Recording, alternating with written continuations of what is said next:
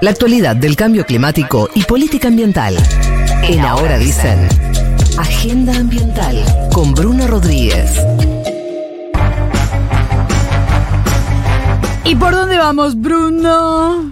Bueno, esta columna va a ser una columna con muchos números, por eso me traje anotaciones, muchas cifras, muchos porcentajes. Agarro la virome entonces. Vamos a hablar del estado actual de la sequía en Argentina que afecta al un 55% del territorio nacional, esas son las estimaciones, la mitad de la Argentina se encuentra en un estado de sequías y esto tiene muchos impactos tanto en su dimensión ambiental como por supuesto en su dimensión económica. Los sectores productivos que más divisas generan y demás son los que están siendo más afectados y esto está generando estragos en la economía. Quiero ir un cachitito más atrás de eso porque decís el 55% de la Argentina. Habitualmente, ¿hay un porcentaje del país en situación de sequía?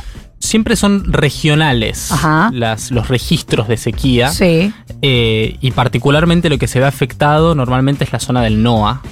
Eh, año a año. Esta vez estamos atravesando un fenómeno meteorológico a nivel mundial, un fenómeno natural que se llama la niña, eh, que se basa en fluctuaciones en la temperatura tanto en la parte central como oriental del Océano Pacífico, que cambia este, a la atmósfera básicamente y hace que se prolongue por más tiempo este cambio de temperatura brusco que afecta ahora con sequías a nuestro país. Eh, ya son varios años, ya son tres años de sequías prolongadas. Eh, y vamos a escuchar a un licenciado en gestión ambiental, Javier Goldstein, amigo de la Casa en Jóvenes por el Clima, que siempre nos está tirando data, para que nos explique un poco más eh, de qué va este fenómeno en sus impactos ambientales. Una de las problemáticas inherentes a este fenómeno meteorológico denominado niña es la pérdida de la humedad relativa ambiente. Esta humedad es la que cede o se produce producto de la evapotranspirabilidad de las plantas. Al eh, ocurrir este fenómeno durante tanto tiempo, la capacidad de las plantas de generar esta humedad se ve fuertemente reducida. Y esto hace que los territorios se encuentren con muchísimo menor humedad. De esta manera, los espacios son mucho más propicios para los incendios que ya venimos viendo. Bueno, eh, eso en, cuanto a la dimensión ambiental del fenómeno La Niña que se conjuga también con la crisis climática y ecológica que estamos atravesando. Y después están los impactos concretos, económicos, que después afectan la vida diaria de la gente. Si hablamos, por ejemplo, de lo que fue la campaña 2022-2023 de cosechas, tanto en cereales como maíz o en soja, vemos que los números son espantosos. Es, en el caso de la soja, es la peor campaña en los últimos 60 años. Tenemos un 45 5% menos de soja. La sequía ya afectó a un 1,8% del PBI. Eh, se estima que 14 mil millones de dólares es lo que se pierde por exportaciones. Eh, en el caso del hectareaje tenemos un millón menos de hectáreas que se están cultivando y bueno, también por esto empezaron a salir eh, productores a exigir políticas de acompañamiento por parte del Estado eh, por la situación extraordinaria que estamos atravesando. Que ahí recordemos, lo veníamos hablando con Nico los últimos días, se están armando mesas de trabajo y el cuestionamiento que aparece en algunos sectores es, bueno, cuando hay un excedente, que el debate si hay o no hay un excedente no importa, pero cuando hay un excedente discuten si están para aportar y cuando eh, necesitan al Estado vienen a buscarlo, pero en el medio, obviamente, la situación no es la misma en los grandes productores y en los más pequeños. Totalmente. Y hay el acompañamiento de los pequeños y medianos productores por parte del ambientalismo cuando se empiezan, cuando se piensan propuestas ante eventos climáticos extremos y medidas de adaptación al cambio climático.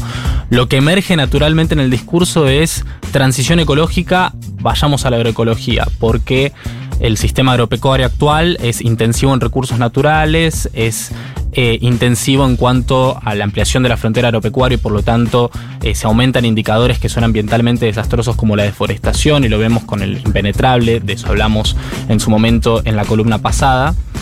Pero eh, en definitiva, acá lo que, lo que se tiene que pensar cuando hablamos del, del, sistema agropecuario y de cómo generar condiciones de resiliencia frente a estos eventos climáticos extremos es, por un lado, los parámetros de lo que se puede hacer, la realidad. No podemos transicionar a la agroecología per se y pretender que la canasta exportadora de Argentina se base en producir todo agroecológico porque es físicamente imposible. Pero al mismo tiempo hay exigencias muy razonables y muy concretas por parte de colectivos eh, de los movimientos, por ejemplo, campesino-indígenas, eh, que hablan de compatibilizar el sistema actual con eh, nodos productivos, sí, agroecológicos. Por ejemplo, ¿cómo sería? Este, por ejemplo, la ley de acceso a la tierra, que viene exigiendo un colectivo histórico de la Argentina, la Unión de Trabajadores de la Tierra, exige que el Estado empiece a acompañar con créditos blandos eh, a pequeños productores para que accedan a mejores condiciones de producción de la tierra, básicamente, eh, y que los costos que tiene el proceso de transición a la ecología también puedan ser cubiertos. Muchos productores grandes hoy en día transicionan porque parte de los costos de esa transición después se recuperan por no tener que, por ejemplo, eh, gastar en insumos, que son los insumos que se utilizan en el paquete tecnológico tradicional. Explícanos un poco más en detalle qué es la agroecología, o sea, se iría a, del eh, momento actual a qué, a hacer qué.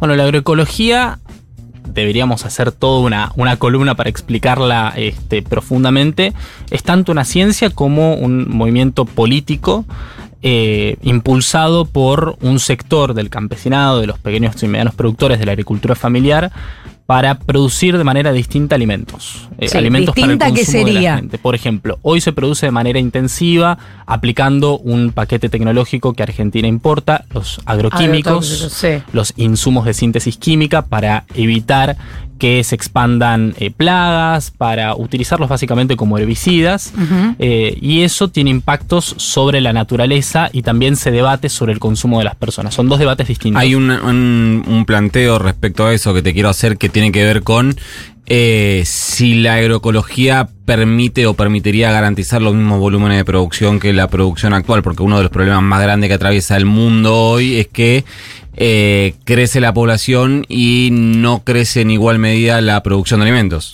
Ese es el debate central para hablar sobre la transición, si es escalable a nivel industrial. Claro. Y los experimentos que ya se hicieron tanto del INTA como de otras instituciones a pequeña escala dieron resultados positivos.